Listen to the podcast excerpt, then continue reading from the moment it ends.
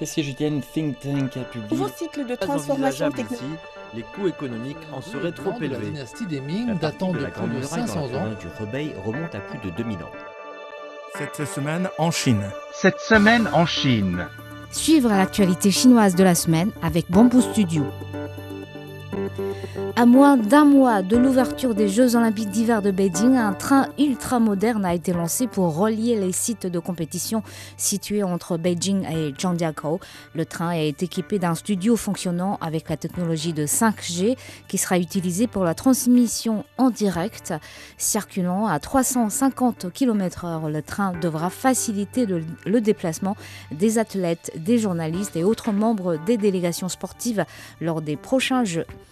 Le groupe China Mobile est revenu sur le marché boursier du RMB, coté à la Shanghai Stock Exchange.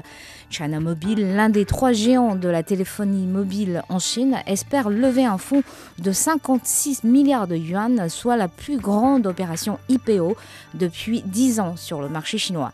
Un fonds qui devrait essentiellement financer des projets de la 5G et de l'intelligence artificielle. La Chine entend achever la construction de sa station spatiale en 2022. Une quarantaine de lancements, dont plusieurs vols habités, sont prévus pour l'année. Selon la China Aerospace Science and Technology Corporation, la fusée porteuse Long March 6A effectuera également son vol inaugural en 2022. La vague de la Covid-19 est en passe de se calmer à Xi'an, nord-ouest de la Chine. 1825 cas de contamination recensés à la date du 7 janvier, depuis que le virus a rebondi en début du mois de décembre.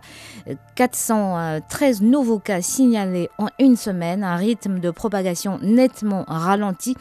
La mauvaise gestion de l'épidémie dans cette ville de 13 millions d'habitants a soulevé un tollé sur les réseaux sociaux chinois contre les autorités de la ville. Plusieurs responsables locaux ont été par la suite destitués. 42,7 milliards de yuan, c'est le chiffre d'affaires de l'opérateur du VTC Didi pendant le troisième trimestre 2021, soit une chute de 1,67% par rapport à la même période en 2020 et de 11,48% par rapport au trimestre précédent. L'Uber chinois a essuyé de grandes pertes depuis son IPO en juin à New York. Un résultat qui s'explique avant tout par le durcissement de la régulation en Chine. L'entreprise a dû se retirer de la bourse début décembre à défaut de ne pas répondre aux exigences régulatrices de Beijing. La Chine a consolidé sa place de championne du box-office mondial en 2021 avec une recette de 47 milliards de yuan, soit à peu près 7,4 milliards de dollars américains.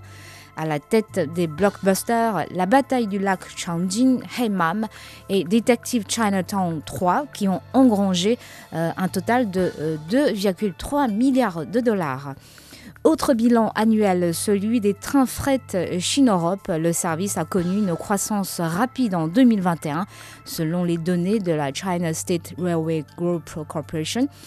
15 000 trains, soit une hausse de 22% par rapport à 2020, ont été envoyés durant l'année écoulée pour transporter toutes sortes de marchandises à travers l'Eurasie, contribuant à la stabilité des chaînes industrielles et d'approvisionnement dans le monde. Le fabricant du téléphone mobile Realme annonce son arrivée sur le marché haut de gamme. La jeune enseigne chinoise a lancé cette semaine un smartphone sophistiqué destiné aux jeunes générations. Realme est devenue la marque du smartphone qui se développe le plus rapidement dans le monde. En espace de 3 ans, elle a grimpé de la 47e place à la 6e place mondiale.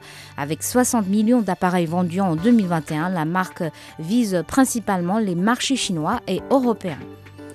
14 personnes ont été tuées dans un glissement de terrain dans le Guizhou, sud-ouest de la Chine.